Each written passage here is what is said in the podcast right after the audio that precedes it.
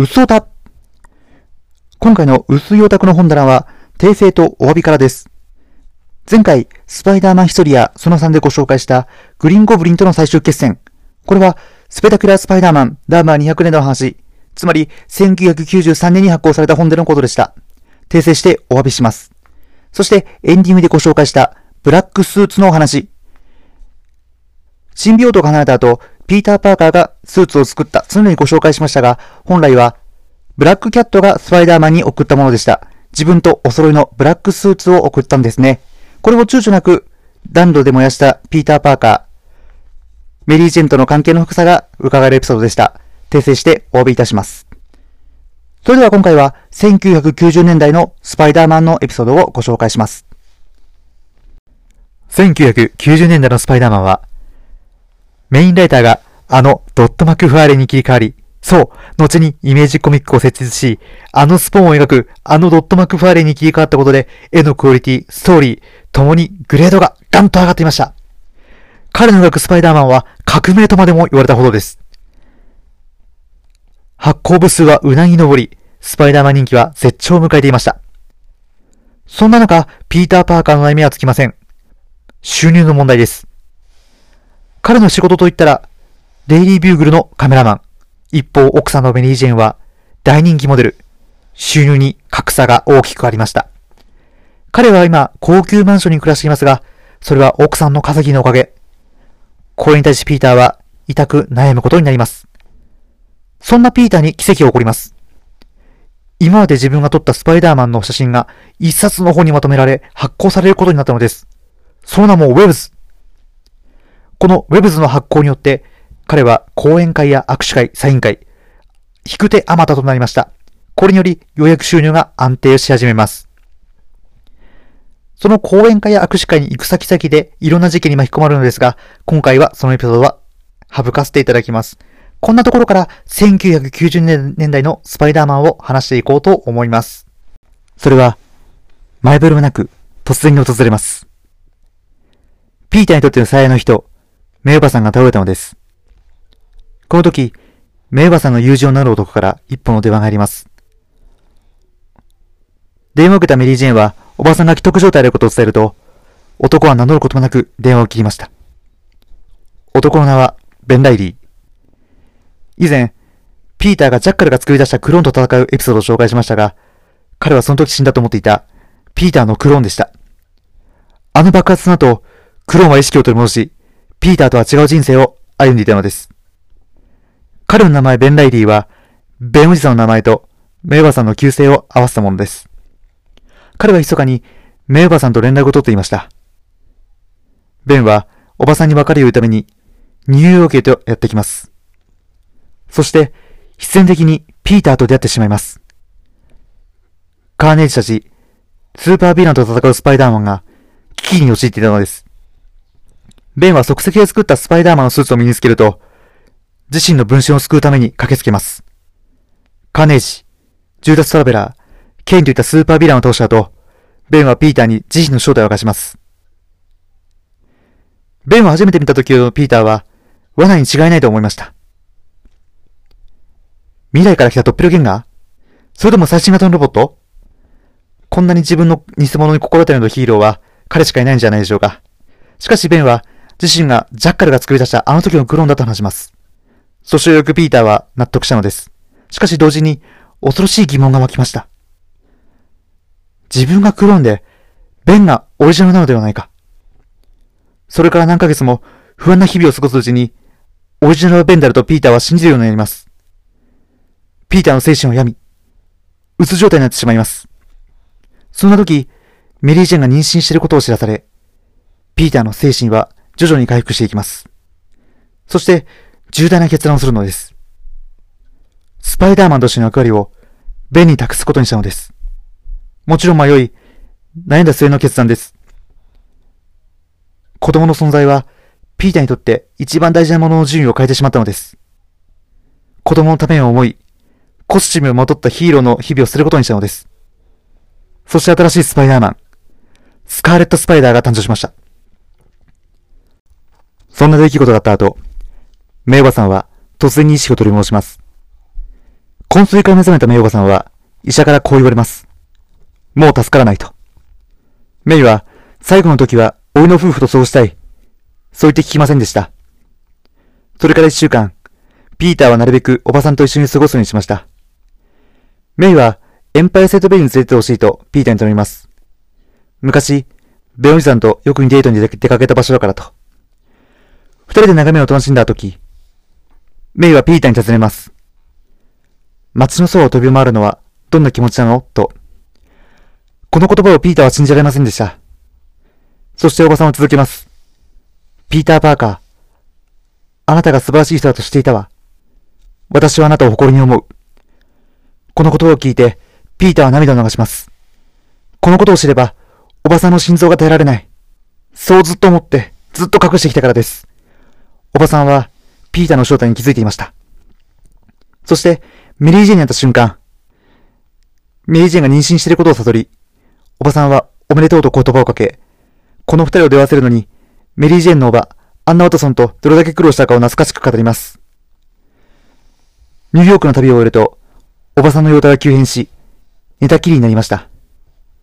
ピーターは病院に連れ戻そうとしますが、おばさんは断ります。残された時間は、ピーターと過ごしたいというのです。おばさんは言います。共に過ごした一週間は、最後の贈り物。渡りを告げるため、とっておきの時間だった。私の人生は幸せだった。でも最後の旅に出なきゃいけないと。死の床のおばさんに、ピーターは思い出を語ります。僕が子供の頃、おばさんはピーターパンの話をしてくれたね。そして、ピーターパンの一節を朗読します。飛んでいくんだよ。二つ目の角を曲がって、あとは朝までまっすぐ。穏やかに優しく響くピーターの声を聞きながら、メイバさんは息を一人きました。悲しみにくれるピーターとメリー・ジェーン、そして、すべてを外で見ていながら、声をかけることもできなかった、スカーレット・スパイダー、ベン・ライリー。この三人に囲まれ、おばさんは静かに旅立ちました。その日は、随分と寒い日でした。久しい友人に囲まれて、ピータとメリージェンは悲しみをこらえていました。メイの棺が地中に埋められると、葬儀に集まった人たちがじりじりになり、彼女がいなくなった生活に戻っていきます。最後まで残っていたピーターとメリージェンが墓地を後にすると、もう一人の愛当者が現れました。ベン・ライリーです。ベンは、さよならを告げることなく、一縷の花を添えました。名馬さんの墓標には、ベン・ウィルさんの隣に立てられ、こう刻まれます。心から愛した夫、ベンの傍らに眠ると。この、名馬さんの死というエピソードは、制作陣が意図としたものでありませんでした。というのも、この時期、ピーター・パーカーは今まで抱えていた全ての問題を解決解決してしまい、物語は誕生になっていました。ピーターの危機といえば、メリー・ジェーンがさられる。または、今まで登場したスーパーヴィランが再登場。スーパーヒーローたちの危機に駆けつける。こういった物語が続いていました。その中で、ベン・ライリー、自身のクローンと自身への葛藤への物語は、読者の注目を大きく集めたのです。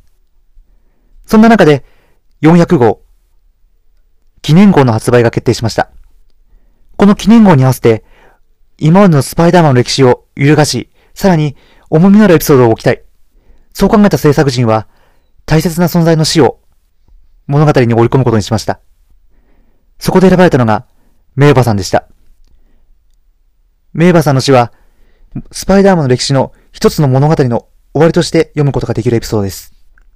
ここから紹介するのは、スパイダーマンの歴史の一つの区切りと呼ばれているエピソードです。この頃ピーターは、ベン・ライリーにスパイダーマンとしての仕事を任せ、自身は休職中。まあたまに、スパイダーマンとは違うマスクをかぶってベン・ライリーを助けたりしますが、それはまた別の話です。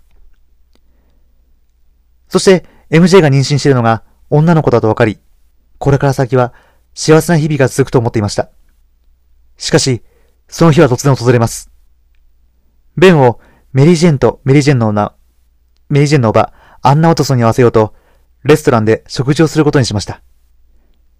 待ち合わせ場所に向かうベンとピーター、しかし、二人の目の前で子供を襲う男の姿があったのです。二人は子供たちを避難させると、男だ、男は突然二人に襲いかかってきます。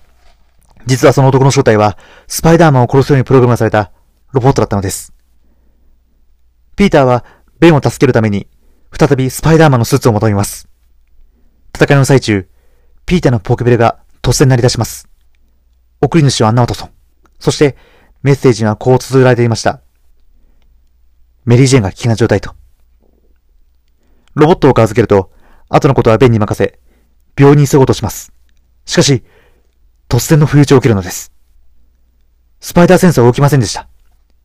なぜだと振り返ると、信じられない人物の姿がありました。そいつが死ぬのをこの目で見たはずなのに。驚くべきことに、ノーマン・オズボーン。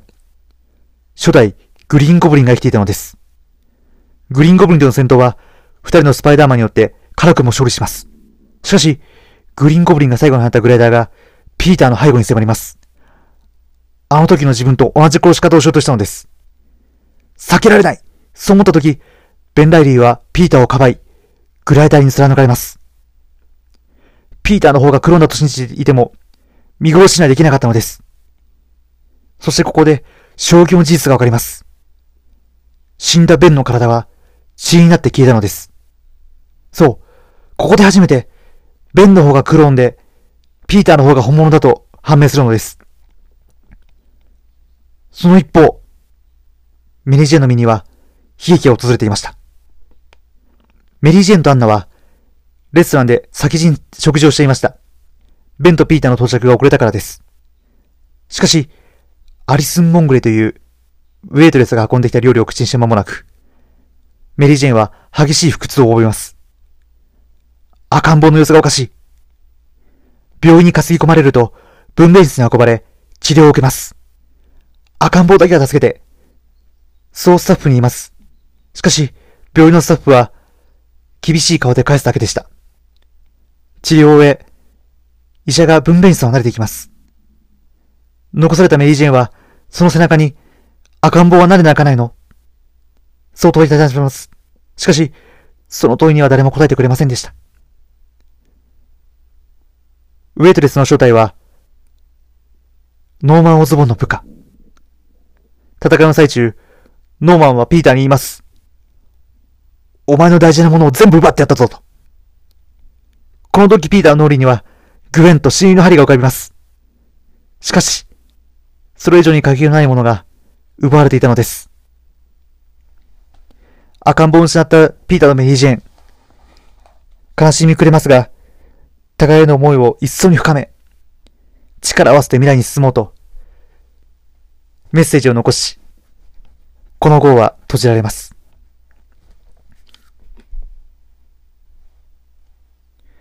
これまでピーターは、幾度も大事なものをおっしゃってきました。そして、これ以上に大事なものはない。そう思っていたものまで奪われてしまったのです。そして、ベン・ラリーの死によって、再び、スパイダーマンとしての人生を歩み始めます。